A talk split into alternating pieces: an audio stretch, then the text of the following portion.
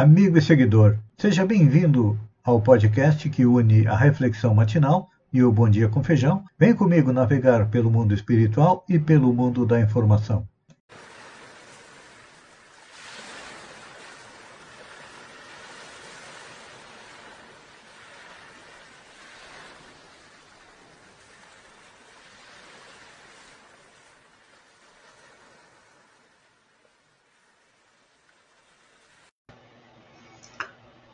Olá, amigo e seguidor. Seja bem-vindo a mais uma reflexão matinal, onde eu e você vamos em direção ao nosso coração para lá, como jardineiros espirituais, levamos templos às nossas virtudes, pois são elas que nos levam no caminho da felicidade? É, são as nossas virtudes, a bagagem que nós levamos ao retornar à pátria espiritual. Mas, como ainda estamos a caminho, é claro que nós temos é, vícios e defeitos que nós precisamos extirpar, extirpar do nosso coração. É difícil. Então, quando não pudermos extirpar, vamos cavar morras bem fundas a eles para que nos atrapalhem o menos possível, porque são eles a causa da nossa dor, da nossa infelicidade, das dificuldades do dia a dia. E servem para testar a nossa determinação de conquistar a felicidade. E a nossa reflexão de hoje é sobre o Evangelho de João, onde ele diz: Mas por que eu digo a verdade e não me credes? É. Interessante esta colocação. Por que eu digo a verdade e não me credes? Isso significa que, infelizmente, a maioria dos homens vive de acordo com as suas conveniências, não importando com que não lhe diga respeito. Claro que esta maneira de ser, de agir, é um reflexo de uma das doenças do nosso espírito, que é o egoísmo, que nos leva muitas vezes a fazer ouvidos moucos, ou seja, não ouvir o que não quer ouvir somente fixamos na retina a imagem que nos interessa. É. Não nos sensibilizamos com a dor que não seja a nossa. Um exemplo. O mundo todo está preocupado com a invasão da Ucrânia pela Rússia. E o que, que nós fazemos? Ah, não é comigo? Não estou nem aí. Mas deveríamos estar preocupados porque isso também pode acontecer conosco. A guerra ainda é, digamos que, normal no planeta, por ser um planeta atrasado. E a dor dos ucranianos, como estão longe de nós, nós não nos preocupamos com eles. Fazemos questão de ignorar, porque isso contraria o nosso comodismo. Ah, mas o que, que eu vou fazer? Alguém deve estar se perguntando. Podemos, é, orar por eles, podemos, é, fazer protestos, como fazem outros países, mostrando às nossas autoridades que também num gesto de egoísmo se dizem manter neutra na guerra, mas que veladamente apoiam os russos. Então, é. E aí percebemos os que não apoiam as nossas atitudes não estão com a razão. Aqueles que lutam contra a guerra são loucos. É problema deles. E acabamos nos afastando daqueles que podem nos influenciar positivamente. E normalmente o que, que acontece? Condenam aqueles que não se pautam pela sua cartilha. Fazendo uma análise hoje, no Brasil, nós temos dois movimentos. A grande maioria se divide em quem é contra, quem é a favor de alguma coisa e quem não está nem aí. São muito poucos aqueles que realmente conseguem compreender que uma das leis do universo é a lei de sociedade. E precisamos aprender a conviver juntos. Nós percebemos isso em um, uma das faces da vida que é no lado religioso. Normalmente, o que, que acontece? Nós condenamos aqueles que não são do nosso segmento religioso. Não importa qual seja. É. Rejeitamos aqueles que têm concepções diferentes e não percebemos, ou melhor, não queremos perceber que cada pessoa é única, cada um tem o seu modo de pensar, o seu modo de viver. E aí, como diz João, mas por quê? Eu digo a verdade e não me credes. Porque Jesus, há dois mil anos atrás, veio ao planeta, nos legou seu evangelho, ou melhor, nos exemplificou seu evangelho. Ele deixou como legado a pedagogia mais forte que existe no universo a pedagogia do exemplo. A partir do seu exemplo, inúmeros, inúmeras pessoas é, descreveram como perceberam a passagem de Jesus pelo planeta e seu exemplo. Lá atrás, foi decidido que haveriam quatro evangelhos Mateus, João, Lucas e Marcos.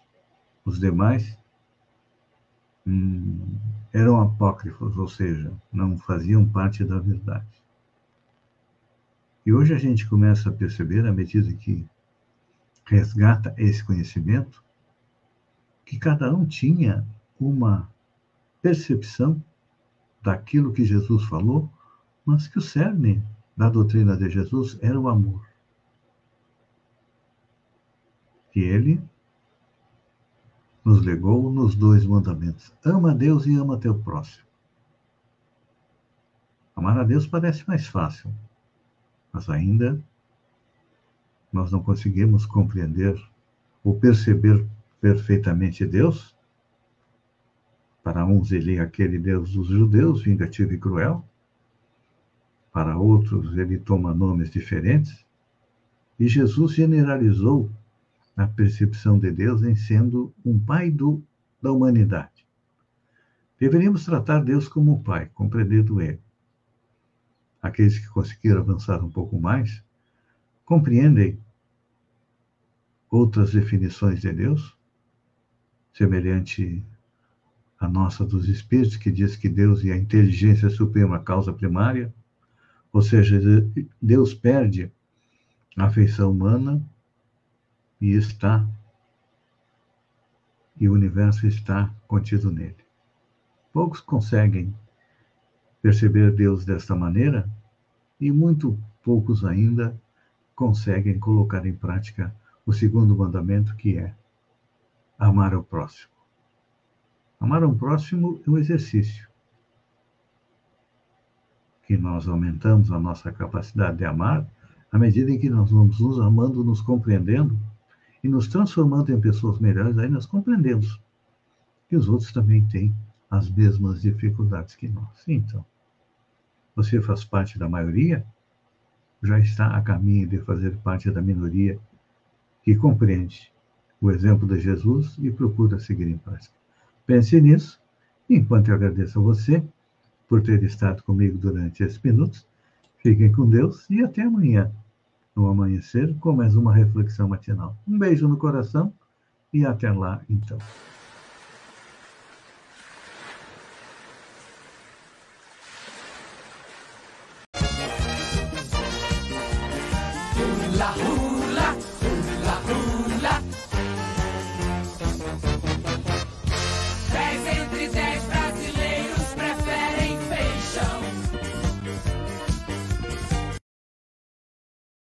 Olá, amigo e seguidor.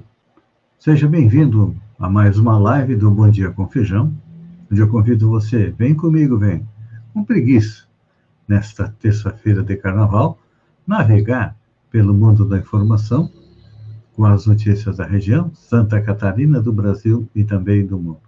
Correndo atrás do prejuízo, o ex-secretário de Saúde de Sombrio e vereador, Rafael dos Santos, Cumpriu a agenda na Assembleia Legislativa, participou de uma série de reuniões em busca de recursos para Sombrio.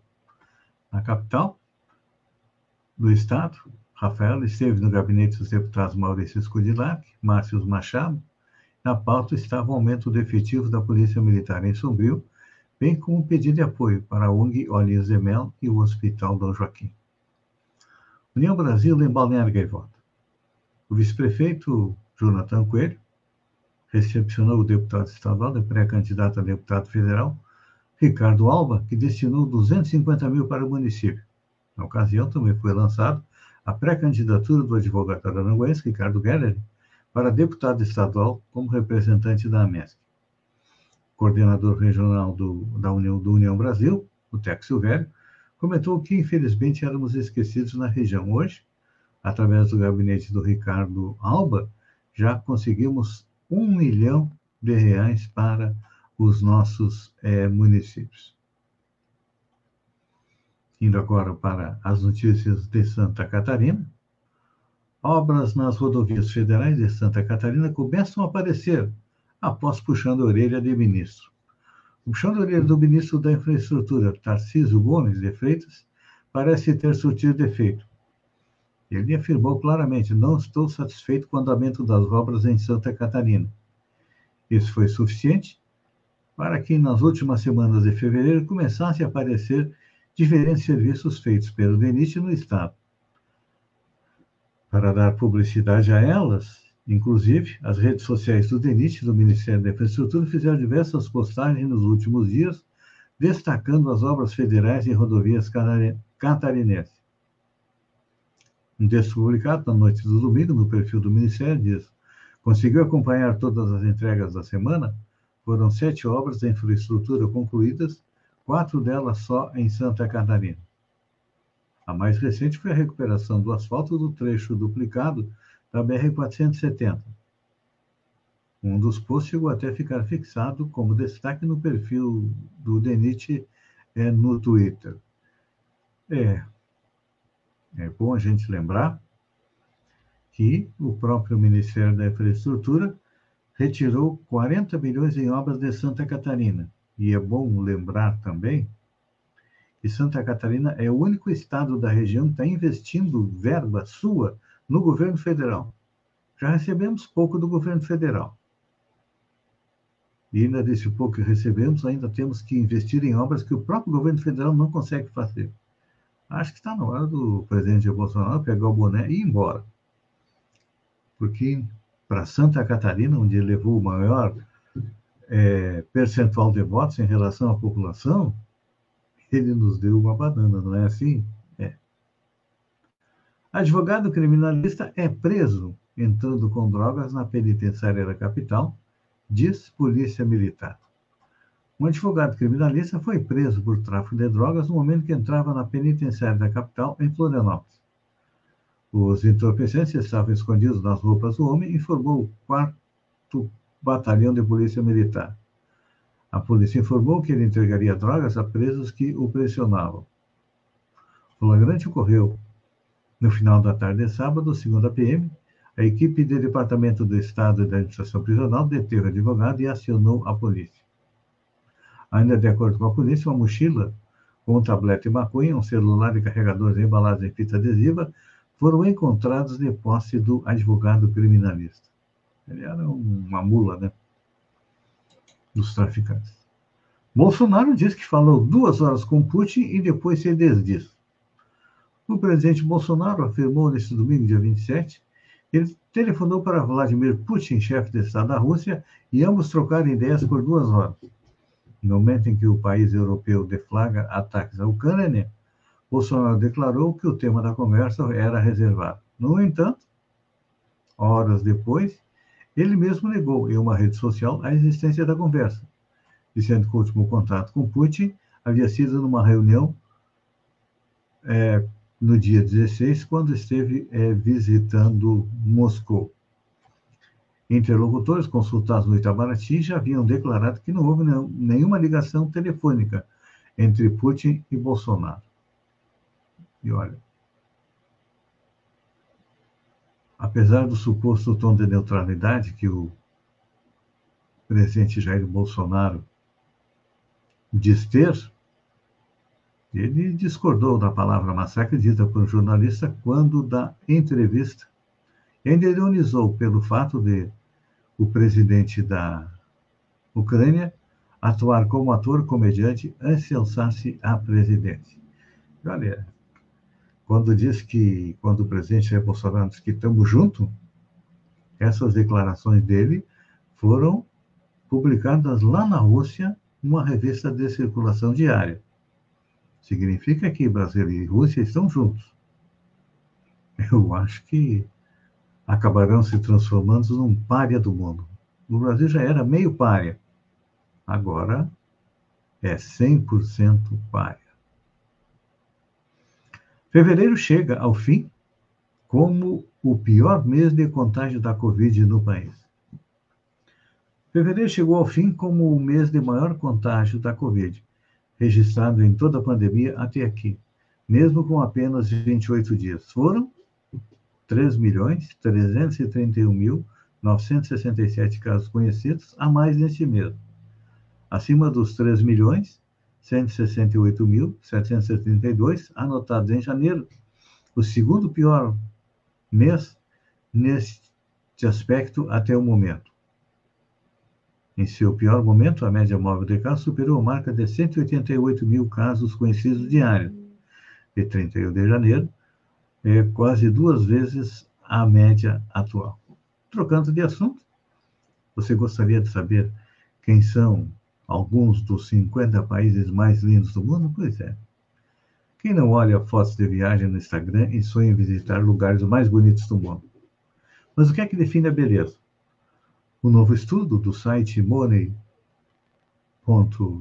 barra UK, o ponto UK, pretendeu classificar os 50 países mais lindos do planeta todo, analisando a quantidade de maravilhas naturais entre recifes de corais, florestas tropicais, vulcões, geleiras e muito mais em cada um deles. Embora a beleza seja subjetiva, está claro que esses países têm muito a oferecer aos visitantes. Quer você prefira se aventurar nas montanhas ou relaxar no litoral, disse Sal Hack, editor de finanças pessoais do site Money COUK. No topo da lista, como lugar mais bonito do mundo, está a Indonésia, com uma pontuação de beleza natural de 7,77, numa escala que vai a 10. O país asiático abriga mais de 17 mil ilhas, e nas margens dessas ilhas estão mais de 80 mil quilômetros quadrados de recifes de corais repletos de vida, os quais podem ser explorados a partir da popular província de Bali. Algumas outras atrações naturais ajudaram a impulsionar a Indonésia para o topo da lista. Inclui o Parque Nacional de Komodo, que é Patrimônio Mundial da Unesco, a ilha de Sumatra, coberta de florestas tropicais, Kalimantan, lar de uma reserva de orangotangos. Então, vamos conferir os dez mais. Primeiro, Indonésia. Em segundo, Nova Zelândia, em terceiro, Colômbia, em quarto Tanzânia, em quinto México, em sexto Quênia, em sétimo Índia, em oitavo França, em nono Papua Nova Guiné e em décimo Comores. Infelizmente, o Brasil não está incluído entre os 50 países mais lindos do mundo. E a tendência é cair pelas tabelas, porque estamos é, degradando, poluindo, destruindo o nosso país, enquanto que deveríamos preservá-lo. Mas a mentalidade que vale aqui no nosso país é o lucro hoje. Amanhã se rala. Filhos e netos e vão se virar. Amigo e seguidor, eu agradeço a você por ter estado comigo durante esses minutos. Fiquem com Deus e até amanhã, às 6h45, 6h50, com mais um Bom Dia com Feijão. Um beijo no coração e até lá, então.